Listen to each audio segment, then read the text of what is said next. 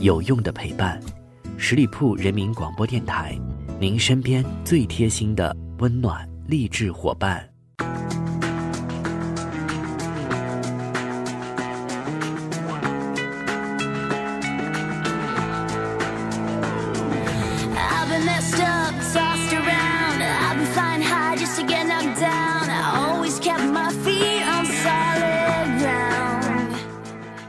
各位亲爱的耳朵们，欢迎你们继续光临十里铺人民广播电台的精彩节目。现在来到的是出发吧好奇心，我是晶晶。今天又是周五了，每到这样一个日子呢，我相信大部分的朋友都会欢欣雀跃的，毕竟即将要迎来我们开心的周末了。那想想，如果是周一的话，会不会每一个上班族都是感觉万念俱灰的？相对而言呢，情绪也会异常的崩溃。但是我们上了这么久的班，有没有认真的思考过，为什么一周非得上五天班呢？两天难道就不行吗？按照中国目前五天八小时的标准工作制度来说，答案是的确不行。毕竟我国实现一周工作五天的生活才过了二十二年，就连有全国固定的公休时间也花费了很长时间的。今天的节目里面呢，我就跟大家一起来探寻一下，为什么一周非得上五天班呢？black and white. I'ma be my sunshine.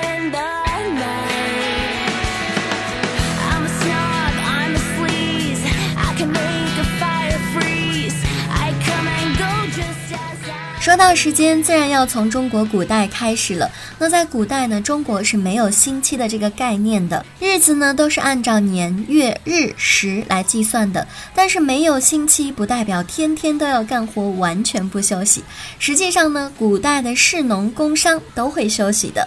农民过年的时候休息，手工业从业者在霜降的时候就开始休息了。商人呢，就每天罢市的时间休息。但这些休息日呢，都不是全国通行的，时间既不固定，还因群体而异。上班族就不一样了，在秦汉时期呢，官员们就开始有了固定的放假时间。在汉制中，朝官五日一下里舍休沐，每上五天班就休一天。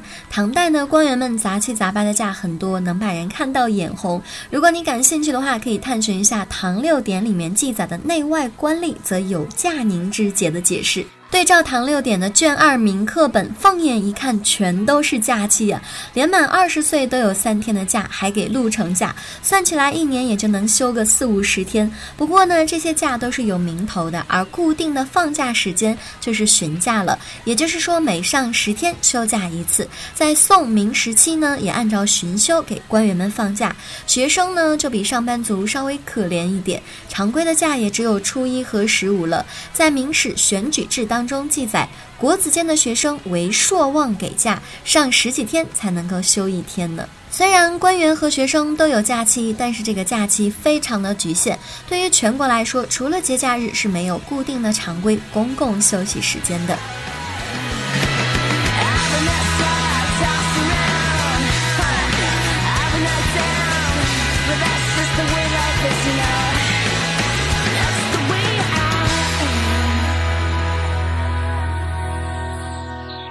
直到七曜历的传入，国人才慢慢有了公休的意识。古巴比伦人创立了七曜历，按照七天一个轮回的方式来记日，分别是日曜日、月曜日、火曜日、水曜日。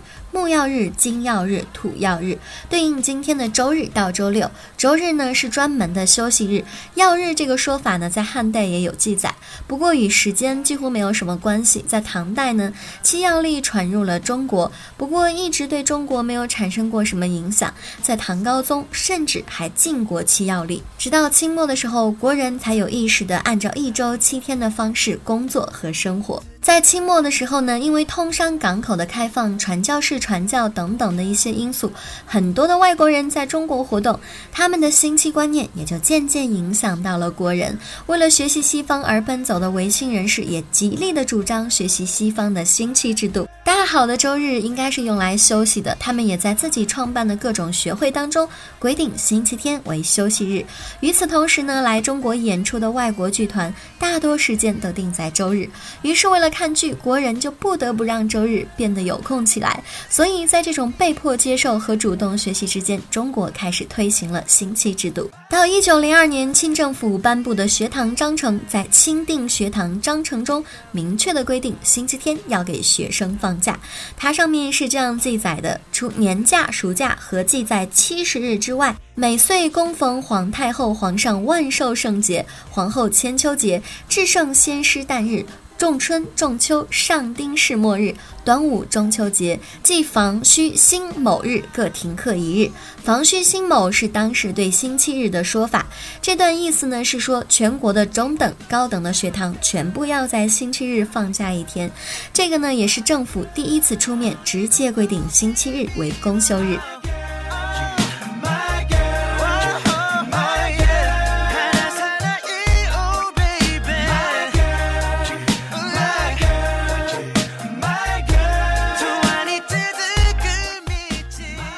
教育界开始公休，仅仅只是个开始。星期日成为全国公休的大事，根本无法阻挡。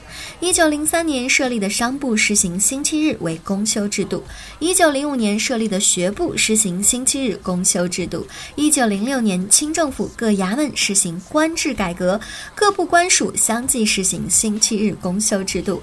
一九一一年，清政府中最守旧、最传统的吏部与礼部，最终开始实行星期日公。休制度，在此期间，文化娱乐场所也按照星期安排日程，星期日就开始休息了。到一九一一年，清政府整个中央机构全部实行了星期天公休制度，按照七天一周的方式计日，上六天班休一天，成为了整个社会的共识。国人也在这时候用星期来称呼这种七天一轮回的计日方式，用来称呼星期日的房虚某星，也就变成了星期日。也有人用从日本传。来的州来称呼。但是星期日休息的制度践行的并不是很彻底。比如说，在工人处于弱势的服务行业和制造业等社会行业当中，工人是很难在每周的周天得到休息的，基本上只能够上两周才休一天。二十年代后，因为后工业化的推进和国际国内劳工运动的蓬勃展开，星期日休息成为了工人的一项基本权利，获得了法律上的保护。国民政府也在一九二九年底颁布的《工厂法》当中。明确规定了这一权益。上六休一的制度在中国持续了很长的时间，一直到一九九五年实行五天工作制为止。而其实，中国效仿西方开始星期制度的作息不久，世界上就出现了一周只五天的制度。最先提出一周只有工作五天的人是汽车大王亨利·福特。一九二六年九月，他在自己的汽车公司里实行了每周工作五天的制度，把每周六天八小时的工作减为了五天。但同意福特做法的人。人几乎没有几个，毕竟资本家的任务是尽可能多的压榨工人的剩余价值，给工人太多休息的时间，怎么看都是不划算的。然而，福特认为，如果没有工人天天工作的话，生产的东西就没有人买了。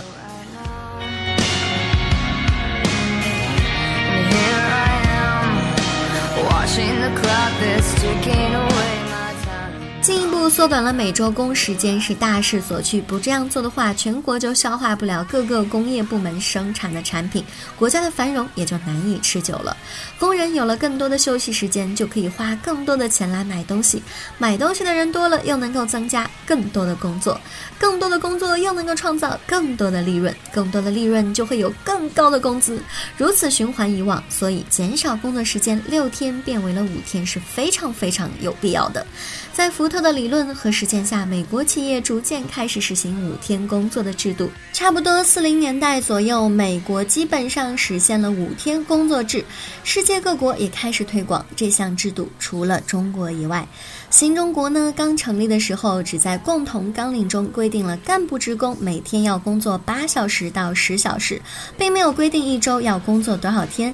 加上特殊时期群众们的建设热情高涨，所以基本都是按照一周六天的节奏工作的。到了七零年代，世界各国基本上都实现了五天工作制和年代薪休假制。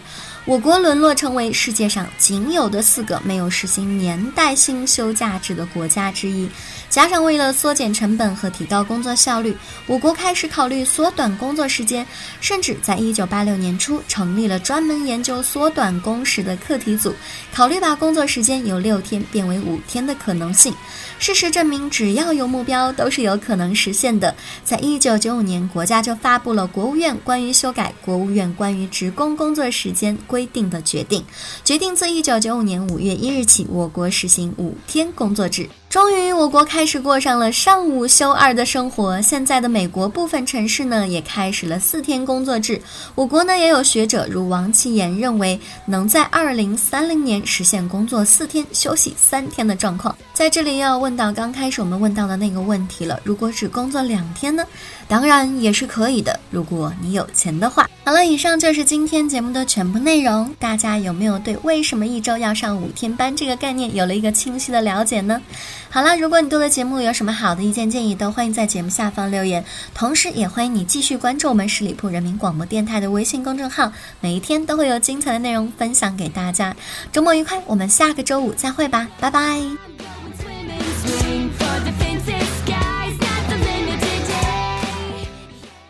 本期节目由十里铺人民广播电台制作播出。了解更多的资讯，请关注十里铺人民广播电台的公众微信。和新浪、腾讯的官方微博，感谢收听，我们明天再见。